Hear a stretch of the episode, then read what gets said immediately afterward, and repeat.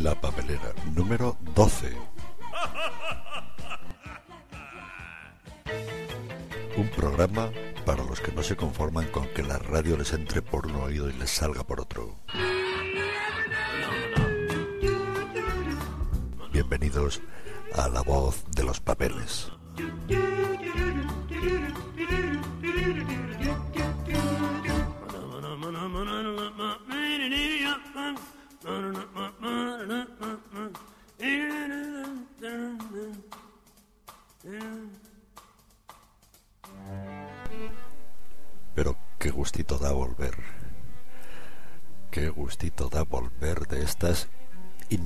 Vacaciones. Y digo inmerecidas porque la verdad es que no damos un palo al agua y no nos merecemos tanta vacación, aunque no nos vamos a quejar, porque todo el mundo sabe que lo más apetecible es tener eh, un trabajo con las vacaciones del maestro, el sueldo del banquero, eh, la jubilación del ministro y la jornada laboral del cura tenemos, tenemos en este número 12 de la papelera eh, un poquito de todo, un poquito de todo para que aquellas personas que se incorporan después de las vacaciones y de este parón y de estas repeticiones que hemos tenido, pues sepan un poquito de qué va la papelera. La papelera es este programa que va de, no, que no va de literatura, que no va de poesía, que no va de teatro, eh, que no va de, artículos de opinión, eh, que no va porque todas estas cosas eh, las recoge de la papelera, de lo que tira la gente, de lo que nadie quiere. Sí, no, no, no, yo reconozco que la papelera no es un programa de calité, no es un programa bueno. Es un programilla que sacamos como buenamente podemos con eso, con las cosas que van a parar a la papelera. Una de las cosas que van a parar a la papelera y que nadie se lee y es una pena, son eh, los escritos de don Enrique Gallut Jardiel, que no es famoso por ser el nieto de Enrique Jardiel Poncela, no, sino porque sí.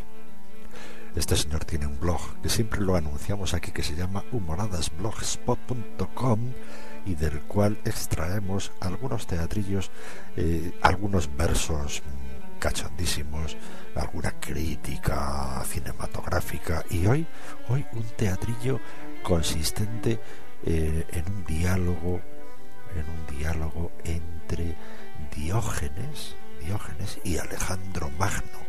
Es un diálogo entre Diógenes y Alejandro Magno que nos resulta mm, extrañamente familiar. Nos suena, nos suena. Hay que ver, hay que ver. Es un diálogo de gente tan antigua y sin embargo mm, tan actual. Oigámoslo.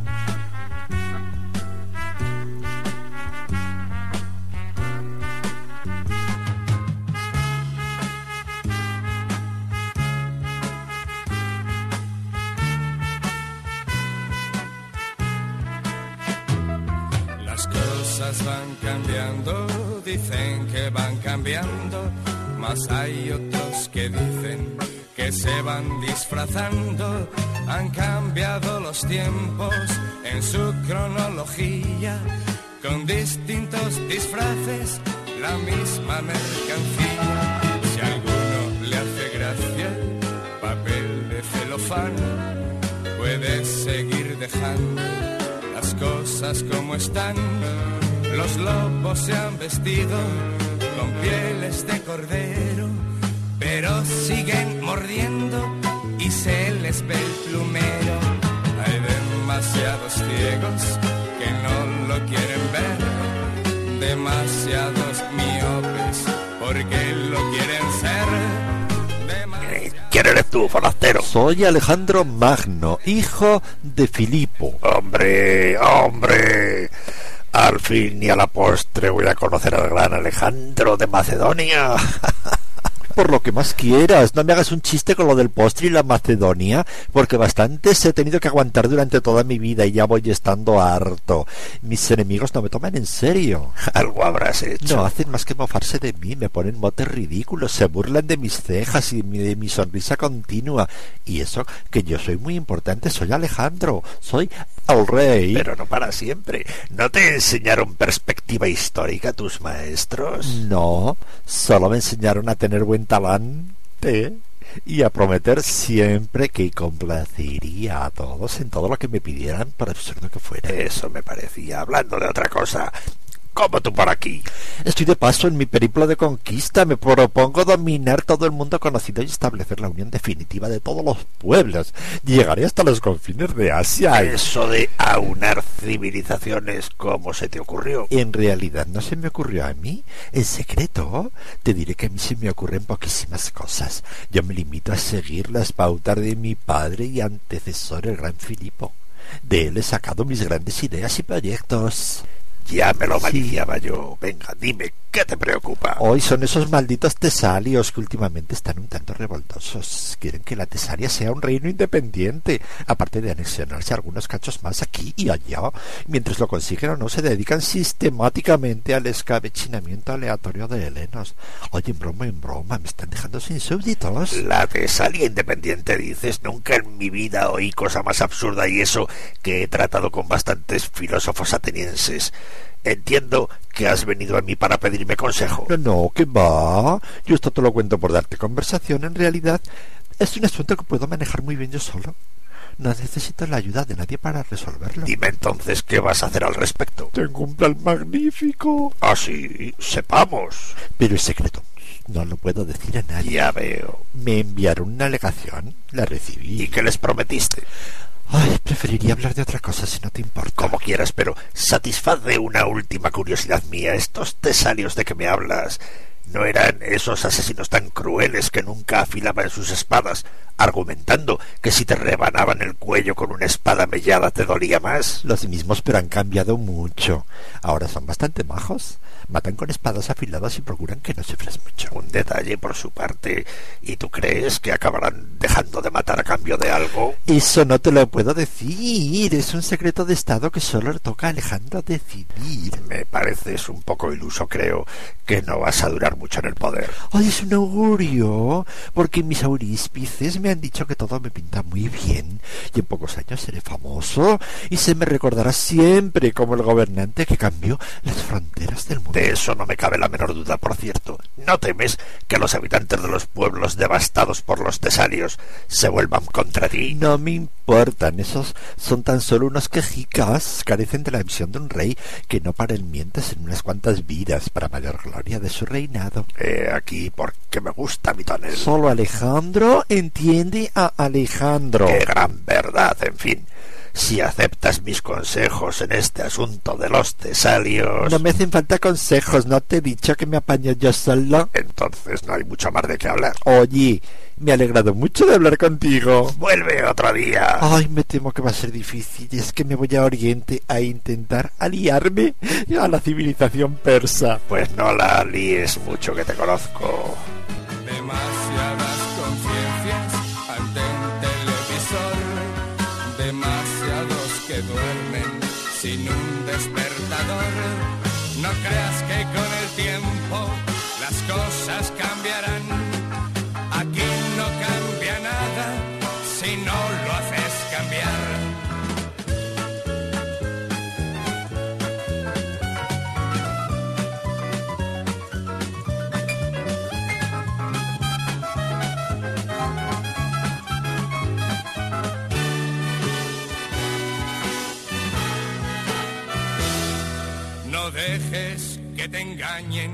Con su nuevo disfraz, que ya hace mucho tiempo que dura el carnaval.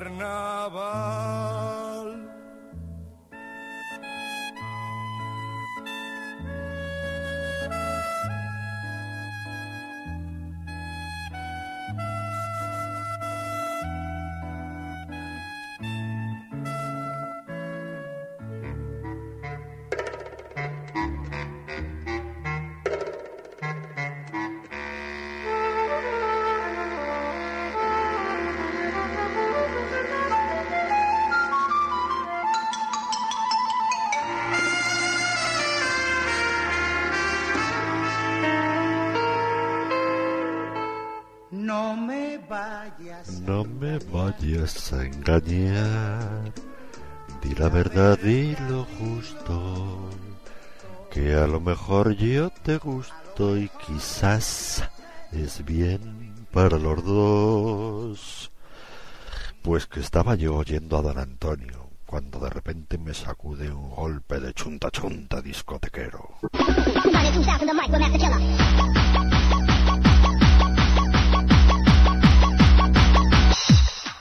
Un chorro de decibelios que subía de un coche justo debajo de mi ventana. No era música, era sonido. Eso es, me dije, no es música, sino sonido. O sea, lo que se oye ahora en las discotecas es sonido no armónico, con el fin de impactar, de mover, de provocar en la mente mediante el solo impulso físico del sonido, creando un vacío de pensamiento. Que el ruido no deje pensar. Si a ello unimos los movimientos espasmódicos y sincopados que se ven impelidos a realizar los afectados por la desproporcionada onda sonora, nos encontramos con la gente en un estado de nirvana ficticio, de no ser un estado de ausencia total de uno mismo provocada somáticamente, la leche.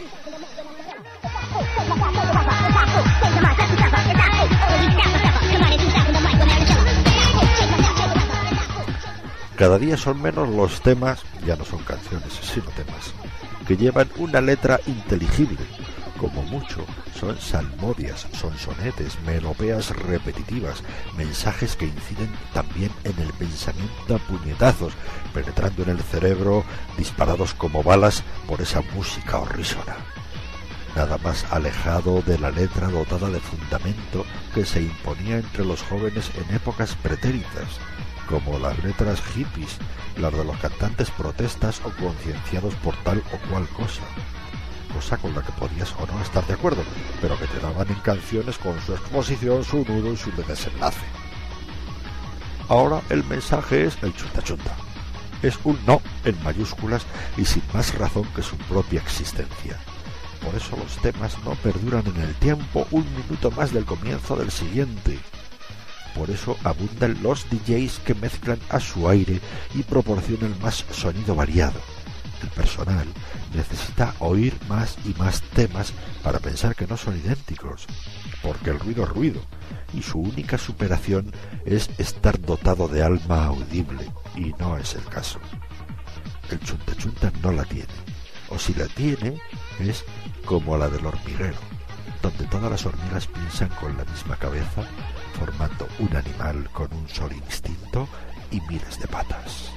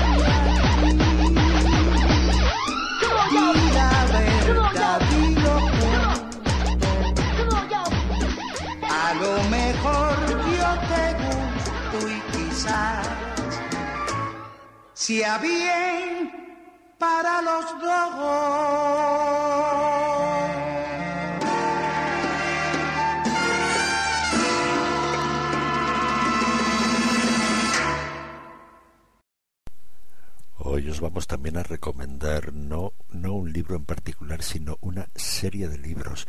Eh, siempre me gusta más recomendar una serie de libros que un libro en particular. Esta serie es entretenidísima y es una serie de novela policíaca pero mm, costumbrista ambientada en, en Sicilia, en la Sicilia actual de ahora mismo.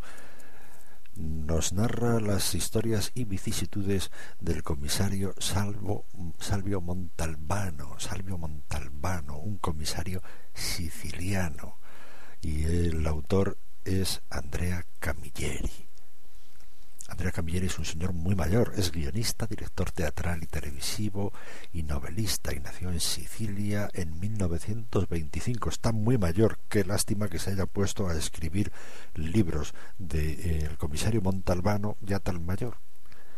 Ha publicado ensayos, crónicas, diversas narraciones, siempre ambientadas en Sicilia de, finales del siglo XIX, eh, pero fue a partir de, del 94 cuando creó al comisario Montalbano.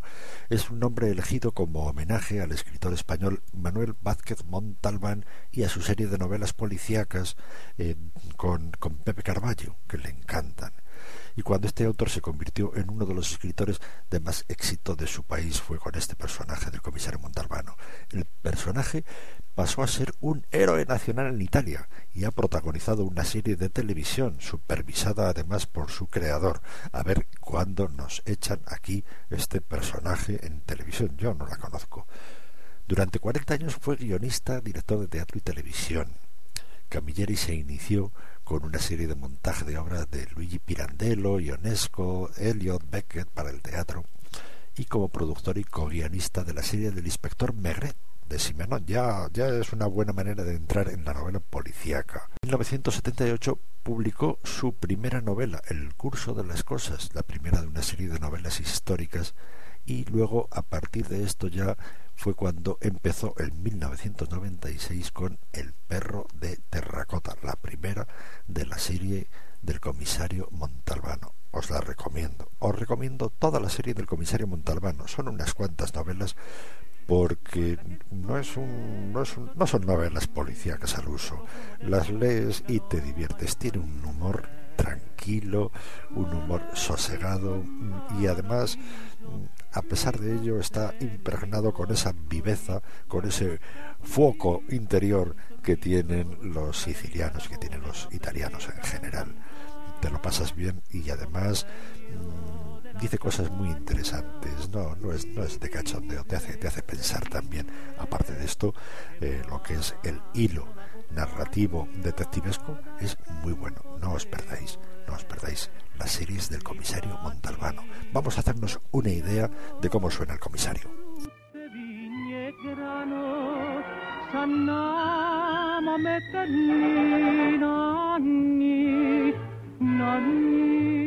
Io lo conozco molto bene al dottore Montalbano in persona personalmente. Y, y digo, io sono praticamente il suo segretario. Estoy siempre al pie del cañón aquí en la comisaría de Bigata, en la hermosa Sicilia. El doctor I es el comisario de la comisaría. Y el que nos manda a tutti. A veces nos manda la... Bueno, yo no lo digo porque yo soy un individuo bien hablado. Manda sobre el surcomisario Augiello e sobre Fazio Galuzzo e todos los demás guardi io attendo il telefono e tomo nota e doy lo recado al signore commissario. Hay que stare molto attento para poder eh, enterarse bien, eh, capiche, de lo que dice el personal e anotar bien el, i nomine. Cattarella, eh, mande, señor surcomisario. Como sigas hablando de ti, se van a creer que tú eres el protagonista y no el comisario. Vale, vale, pues siga usted, si ya sé que yo sono y qui y el último peto del culo. Yo en esta comisaría ya lo sé, ya lo sé. Salvo Montalbano es el comisario de Vigata una pequeña ciudad costera siciliana, aún con reminiscencias del pueblo pesquero que fue hace no tanto. Algunos que le conocen poco piensan que está un poco ido. Catarella, si vas a llorar, vete a la centralita, anda, anda. ¿Qué Los que tenemos más trato con él sabemos definitivamente que en cualquier momento puede sorprendernos con las ideas más peregrinas. Es verdad lo de que tiene un genio de mil demonios, pero eso es fácil de controlar, solo tienes que escaquearte cuando lo ves fruncir el ceño o colgar el teléfono con un golpe. Sobre todo si está hablando con su ragazza, la, la novia, a sus años, que andará por los cincuenta. Y el tema tiene trabajando en Italia bien lejos para poder echar buenos polvos esporádicos sin ninguna de sus contraindicaciones. Bueno, salvo sus eternas regañinas telefónicas. Discuten, sí. El comisario lo que sí hace bien es comer, manchar, ¿eh? Oh, caray, cómo se cuida el tío. Por algo le puso de nombre Montalbano, el autor de todo esto, de todo esto, en homenaje a Vázquez Montalbán y su detective cocinero de Barcelona, Carvalho, allá donde vas a ver el sitio idóneo para manjar y toda buena cocina siciliana, albóndigas de pulpitos fritos, salmonetes de roca, eh, pasta, pasta con tinta de calamar. Yo soy más de macarrones. Y yo son más de macarroni con abundante pomodoro, pero claro, yo son milanese. Eh, se me va, ya lo que hablo. Lo que come este hombre, uh, prohibido hablar, prohibido hablar mientras está moviendo el bigote. Dice, dice que es para tener la mente en bianco y asimilar mejor el sabor. Pero yo creo, yo creo que, que piensa, que piensa, si piensa en sus casos y en cómo resolverlos. Algunos de ellos se las traen. Claro, esto es Sicilia, ya saben qui, qui la persona es poco dada a parlare, poco dada a parlare. Y si encima hay crimen, siempre cabe la posibilidad de que esto eh, sea ópera de la mafia, de la cosa nostra. Aunque a eso los tenemos bien carados. Pero este Salvo, Salvo Montalbano, no es un hacha, es un hacha. A veces él me dice, Mimi, haz tal cosa, ve a tal sitio, y eh, allí eh, fa esto y allá que voy, allá que fago, eh, porque sé que no me va a contar nada, niente, hasta que acabe lo que sea que pretende. Y luego te llevas cada sorpresa, súbito. Estoy bien, Qui, estoy bien. Y encima puedo ascender, porque este hombre evita, evita el ascenso evita el, ascender por todos los medios, el principal de los cuales es llevarse mal con la superioridad y los periodistas. Yo lo evito a él todo lo que puedo. y Santas Pascuas.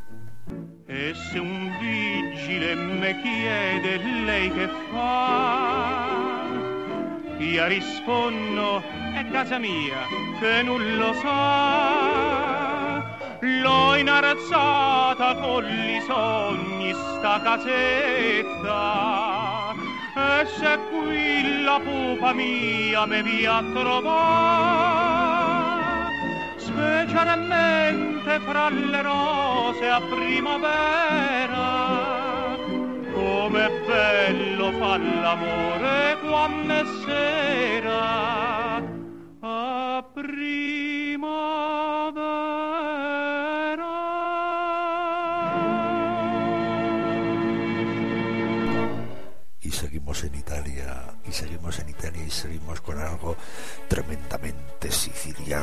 venganza sangrienta en un poema estremecedor, el castelo sangriento de Ludi. Tragedia desarrollata en el ruinoso castello del barón de Centemata. Si no è vera e veritata, que m'arranquen un capello tras morisca ventaneta, con le semblante contenti, a primorosa Giulietta murmura una canzoneta che marcia in alas del vienti. E sua voce melodiosa quella campana de Huesca. Es gentile, candorosa e más fresca que una rosa. Quizá demasiado fresca.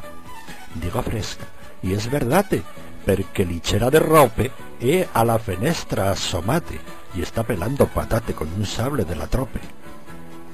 A bordo de una barqueta llega un mancebi eleganti, vestirato de etiqueta, con gorra de sportman, guanti e gabani con faldeta. Fumando brevas a pasti, fragua algún plane siniestri, perché a la paloma casti le hace con el ojo diestri la seña de las de Basti. La joven, enamorata, le arroja una escalinata fabricata con cordeli, e per ella le doncelli como un felini esquilata. Le padre, que era un Nerone, observó lo perachoni desde un huerti exuberante donde tiene plantachone de pimentone picanti. La parte del pimentone cultivaba le melone, le favi, le remolacci, la ciufi, le macarrone e le turrón de ghirlacci presto le gran cavalieri de suonare sa ricorda e trepando per la corda sube al piso primieri llevando una estaqui gorda Le burlato personaje da uno grito de coraje al ver que a su filla vile está con furia salvaje abrazando a un zascandile. Altamente incomodati, les apunta sin pietati con una vieja escopeti per profanare el respeti de un lugar tan sacrati. Sona una detonazione e una descarga certera atraviesa le pulmone del galán el apendone. Fue una morte de primera. Furiosi, desesperati y con el juicio incompleti les tritura el esqueleti, poniendo al uno en tomati y al otro a la vinagreti. Abre luego le balcone y se tira en direchone vertical sobre un peñasqui, quedando allí le varoni como un centolli sin casqui. Todos los astros del cielo se tiñeron de escarlata. Desde entonces no es camelo, no es abrió más le castelo del varón de Centemata.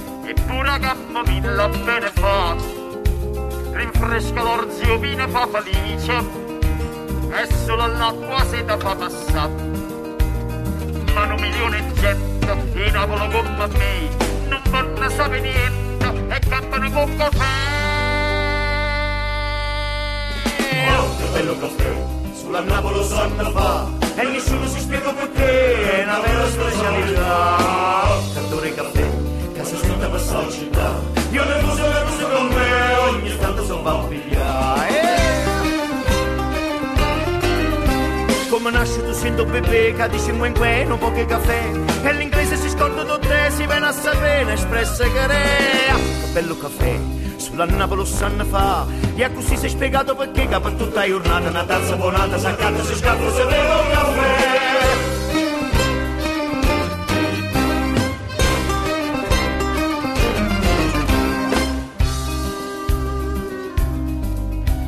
per bere un caffè si trova scusa. Io l'offro una tennata l'offro a me. Nessuno dice no perché è un'offesa. So già se tazze e son appena tre ma mentre faccio punta un'amica mi chiama qui e aspetto un momento per vimmerci un caffè. Oh che bello caffè sulla Napoli sanno fa e nessuno si spiega perché è una vera specialità. Cantore caffè che si sente per sta città. Io nervoso nervoso con me ogni tanto sono va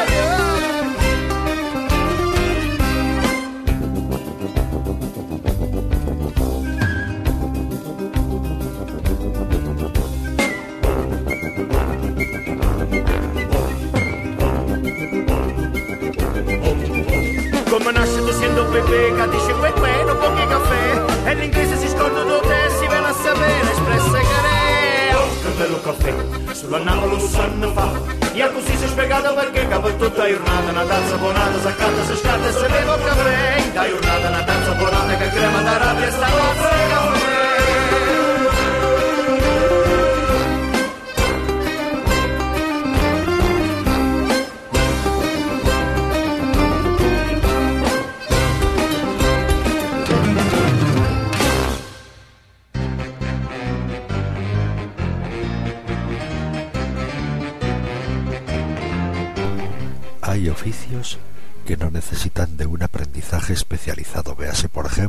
de periodista puta o crítico. Cualquiera que sepa contar algo a otro ya es periodista. Que alcance mayor o menor fama o que alcance a más o menos público ya es otra cosa, pero periodista es. Cualquiera puede ser puta, no hay que hacer nada, basta con dejarse que fácil. Y cualquiera que expone una opinión a Leop ya es crítico, y a ver quién le dice que su opinión no vale tanto como la de cualquier otro. Ahora, con esto de Internet, todavía es más fácil acceder a una de esas profesiones e incluso ganarse la vida honradamente. He dicho honradamente, no éticamente, sino de forma legal. Yo no sé si es lo mismo legal que honrado, pero se parece. Uno se hace un blog, una página web, y ya puede tener más lectores que el correo. Una se pone una webcam en la cocina y va guisando con solo un delantalito y haciendo gestos con las salchichas y los calabacines y se forra al tiempo que hace las faenas.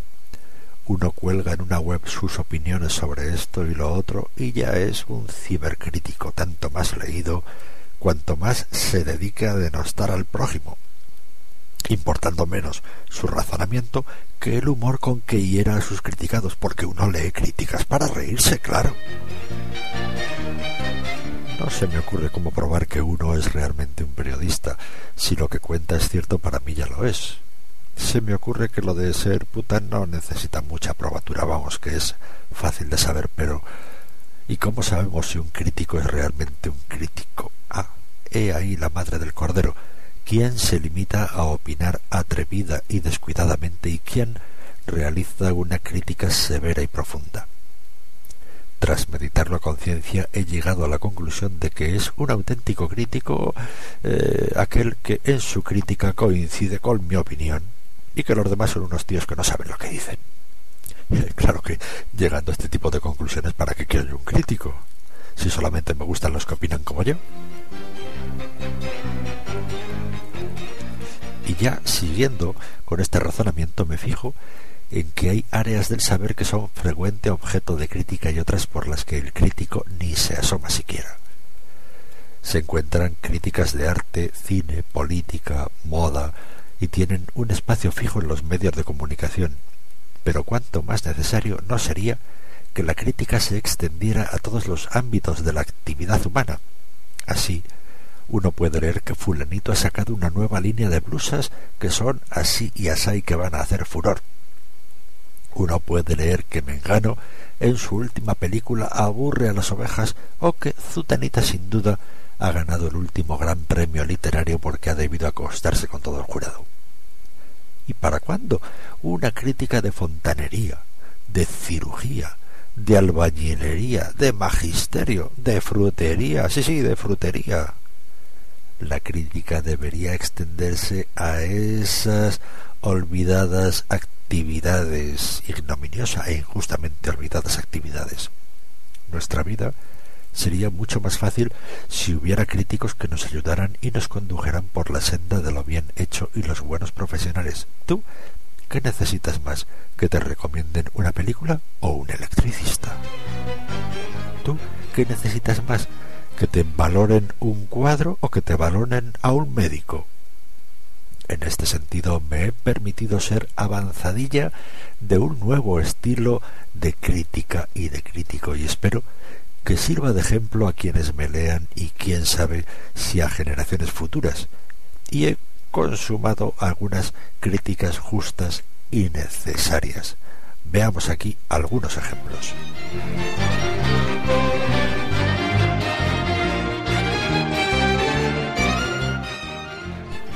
Serafín consumado, fontanería. Este malémulo de Pepe Goteri y Otilio es a las cañerías lo que atila al césped. Allá por donde pasa su zafia manaza, no hay grifo que no gotee, tubería que no se atasque, ni váter que no rebose la mierda.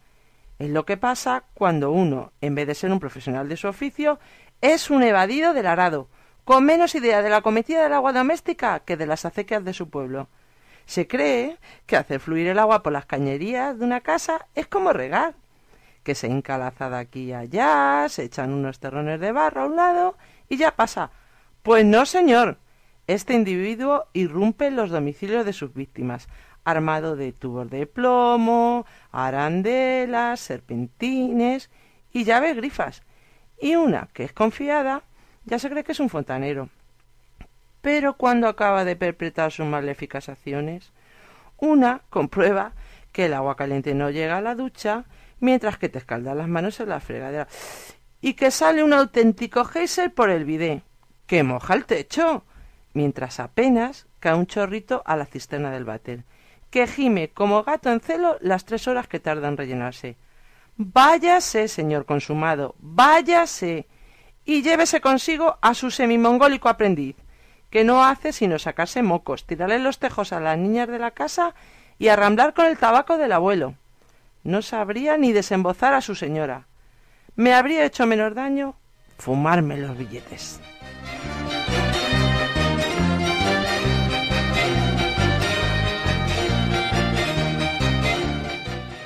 Olegaria Solomo, carnicería. Al entrar en el establecimiento de Olegaria Solomo nos encontramos con una exhibición de contrastes. Sin duda su pericia alcanza altas cotas en el corte y diseño del ganado mayor, pero flaquea un poco en el menor, y las aves son su auténtico punto flaco. Ante un despliegue insólito de solomillos y bistés artísticamente distribuidos por un eso sí inmaculado mostrador, deslucían en cambio unas pechugas someramente despizadas y unos cuellos y esqueletos de pollo que arruinaban el conjunto. De los ganchos que cuelgan sobre el mostrador podemos decir aproximadamente lo mismo. Espléndidas costillas de cerdo y evidentemente caseras longanizas y chorizos penden unos pollos astrosos y blancuzcos puestos allí sin ninguna gracia, cuando es bien sabido que los pollos de cuelgue han de ser de los amarillos de granja, para dar colorido y prestancia a la exposición. La atención al cliente es buena en general, y aunque debería eliminar alguna moletilla en el hablar como un desagradable y repetitivo algo más seña fulana que desmerece mucho un local de clienta selecta. Muy recomendable su carne picada, ya que cuida de limpiar a conciencia la picadora y eliminar restos de picadas anteriores, cosa que deberían aprender encumbrados caniceros de la parte harta de la ciudad. En cambio, la huevería flojea mucho, tiene mucho huevo pequeño y las fechas de caducidad muy próximas. Como nota pintoresca, diremos que gasta unos delantales ideales, pero ideales ideales, con bordados artísticos y muy chic.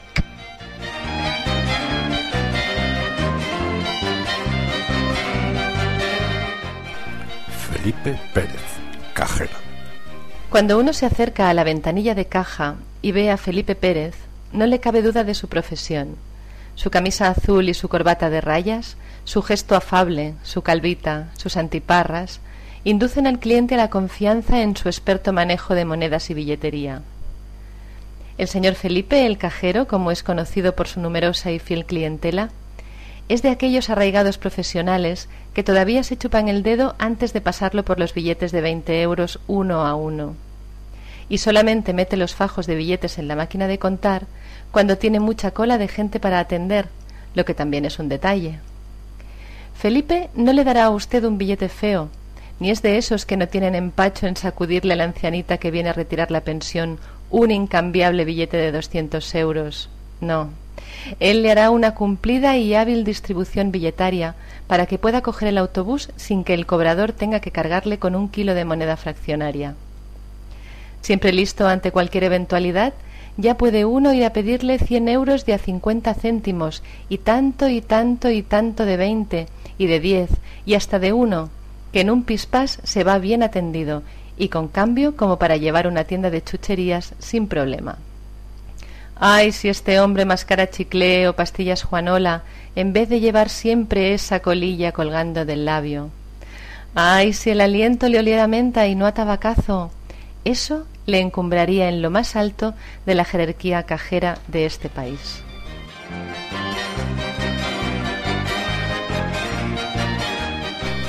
Han sido tan solo unos ejemplos, yo pienso que interesantes, y os animo que nos mandéis vuestras propias críticas que sin duda nos serán muy útiles a todos nuestros oyentes. Muchas gracias.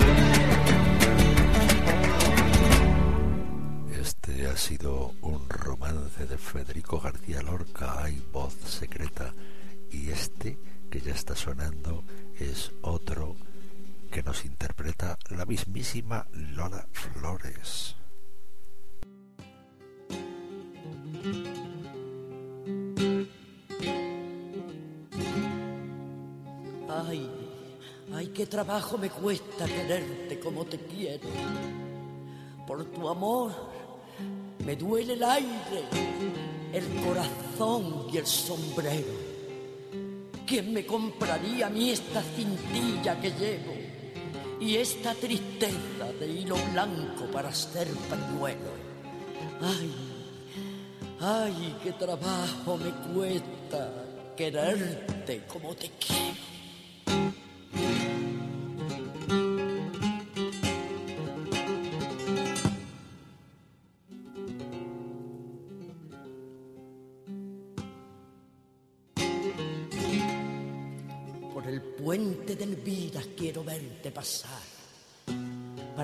Tus ojos y ponerme a soñar. Por el puente del vida quiero verte pasar para escuchar tu voz y ponerme a cantar. Por el puente del vida quiero verte pasar para mirar tus muslos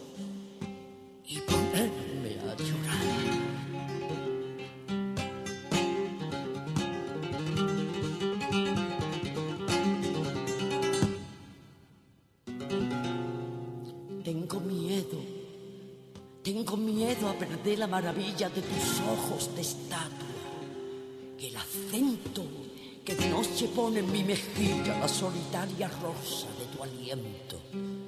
Tengo miedo de ser en esta orilla tronco sin rama y lo que más siento es no ser la flor, pulpa o arcilla para el gusano de mi sufrimiento. Porque tú, tú eres el tesoro oculto mío, eres mi cruz y mi dolor mojado. Si soy el perro de tu señorío, no me dejes perder lo que he ganado. Y decora las aguas de tu río con hojas de mi otoño enajenado.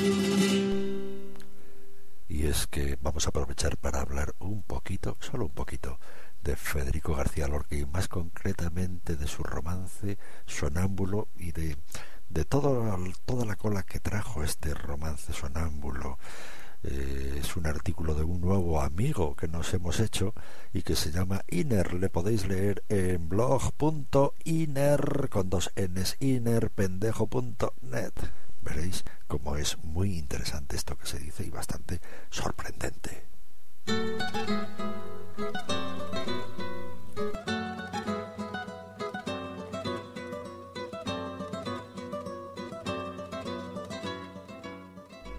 Romance sonámbulo, Federico García Lorca. Porque yo no soy un hombre, ni un poeta, ni una hoja, pero sí un pulso herido que ronda las cosas del otro lado. En 1928, en la editorial de la revista de Occidente, aparece El romancero gitano. En la portada rezaba el título de Primer romancero gitano, que en la cubierta iba abreviado en romancero gitano, forma que acabaría imponiéndose. Los romances habían sido escritos entre 1924 y 1927 y se habían difundido ya por vía oral en lecturas públicas y privadas y en las páginas de algunas revistas. El libro fue el más vendido de toda la producción literaria que pariría la generación del 27. Seis ediciones hasta la muerte del poeta, llegando en poco tiempo a las 15 tras suceder su asesinato. No obstante, las críticas se arreciaron desde su círculo de amigos más cercano, todas ellas fruto de una superficial interpretación de los poemas. Luis Buñuel abriría fuego en una carta enviada desde París a Pepín Bello el 5 de septiembre de 1927. Escribió, Federico me revienta de un modo increíble. Yo creía que el novio, el escultor Emilio Aladrén, es un putrefacto, pero veo que lo más contrario es aún más. Es su terrible esteticismo el que lo ha apartado de nosotros.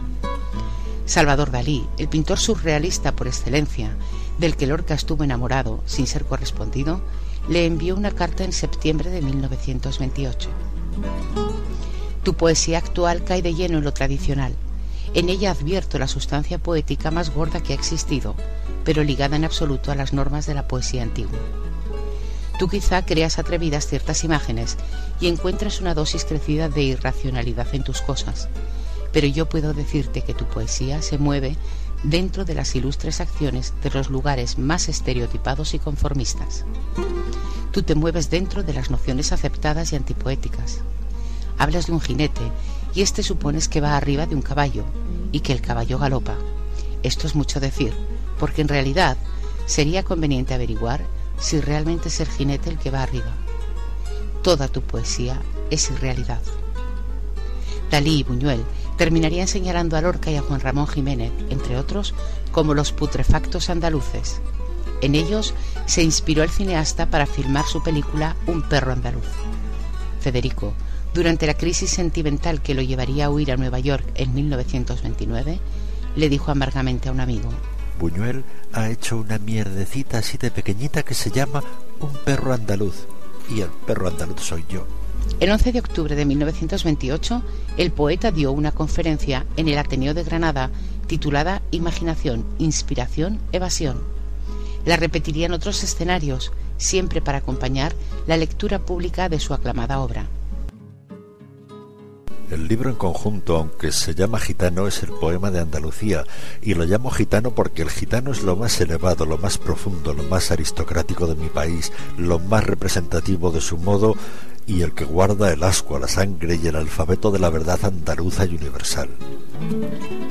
Así pues, el libro es un retablo de Andalucía con gitanos, caballos, arcángeles, planetas, con su brisa judía, con su brisa romana, con ríos, con crímenes, con la nota vulgar del contrabandista y la nota celeste de los niños desnudos de Córdoba que burlan a San Rafael un libro donde apenas sí está expresada la Andalucía que se ve, pero donde está temblando la que no se ve.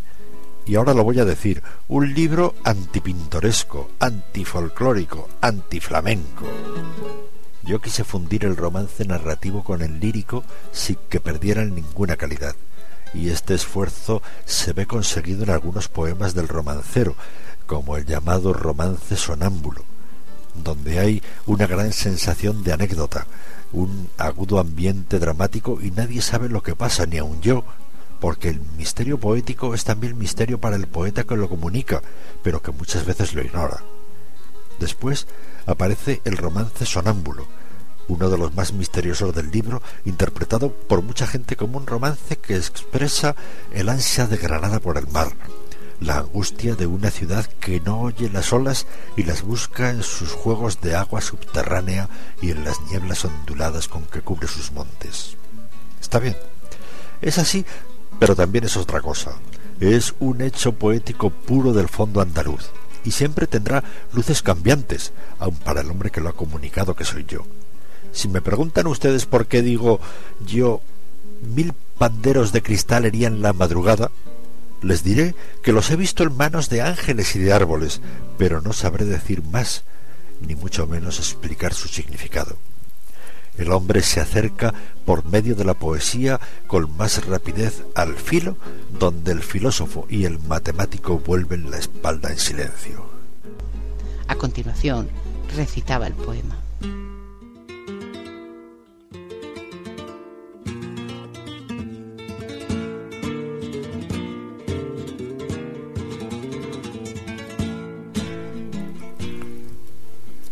Verde, que te quiero verde, verde viento, verde ramas, el barco sobre la mar y el caballo en la montaña. Con la sombra en la cintura, ella sueña en su baranda verde carne, pelo verde, con ojos de fría plata, verde, que te quiero verde, bajo la luna gitana las cosas le están mirando y ella no puede mirarlas. Verde, que te quiero verde, grandes estrellas de escarcha vienen con el pez de sombra que abre el camino del alba. La higuera frota su viento con la lija de sus ramas y el monte, gato garduño, eriza sus pitas agrias. Pero ¿quién vendrá? ¿Y por dónde? Ella sigue en su baranda, verde carne, pelo verde, soñando en la mar amarga.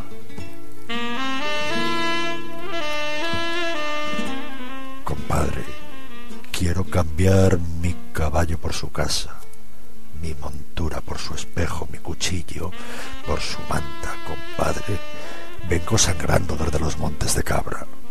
Si yo pudiera, mocito, ese trato se cerraba, pero yo ya no soy yo, ni mi casa es ya mi casa. Compadre, quiero morir decentemente en mi cama, de acero si puede ser, con las sábanas de Holanda. ¿No ves la herida que tengo desde el pecho a la garganta? Trescientas rosas morenas lleva tu pechera blanca, tu sangre rezuma y huele alrededor de tu faja. Pero yo ya no soy yo, ni mi casa es ya mi casa. Dejadme subir al menos hasta las altas barandas, dejadme subir, dejadme hasta las verdes barandas, barandales de la luna por donde retumba el agua. Ya suben los dos compadres hacia las altas barandas, dejando un rastro de sangre, dejando un rastro de lágrimas. Temblaban en los tejados farolillos de hojalata, mil panderos de cristal herían la madrugada. Verde, que te quiero verde, verde viento, verde ramas. Los dos compadres subieron, el largo viento dejaba en la boca un raro gusto de hiel, de menta y de albahaca. Compadre, ¿dónde está? Dime, ¿dónde está mi niña amarga? ¿Cuántas veces te espero? ¿Cuántas veces te esperara cara fresca, pelo negro en esta verde baranda? Sobre el rostro del aljibe se mecía la gitana verde carne, pelo verde con ojos de fría plata, un carámbano de luna la sostiene sobre el agua. La noche se puso íntima como una pequeña plaza.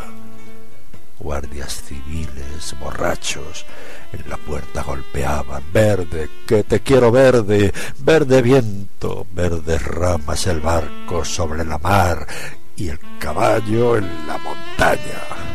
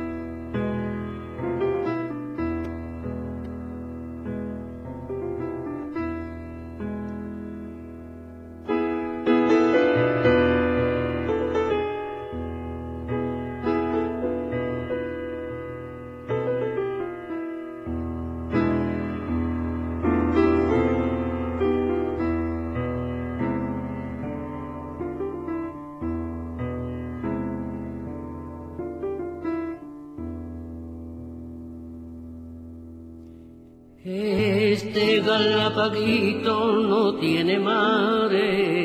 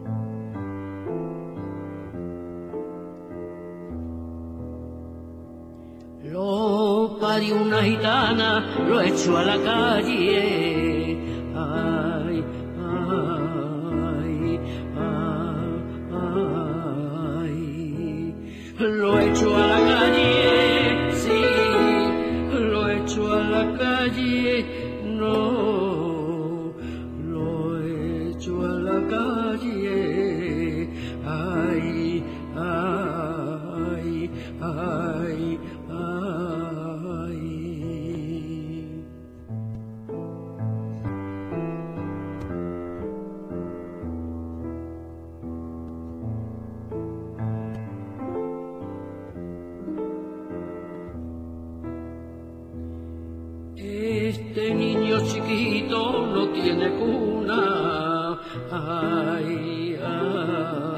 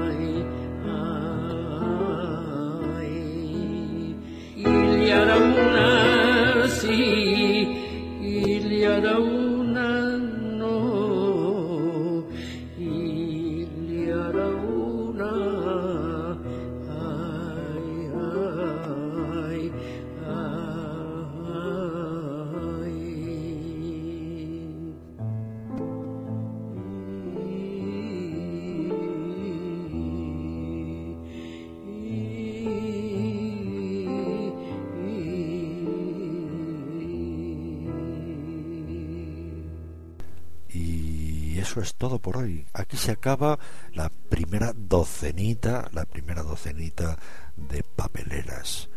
La semana que viene, como tenemos la número 13, me imagino yo que tendrá que ir de algo especialmente estremecedor. Os emplazo aquí, ya sabéis, el sábado que viene. Buenas noches. Yo quiero ser de plan.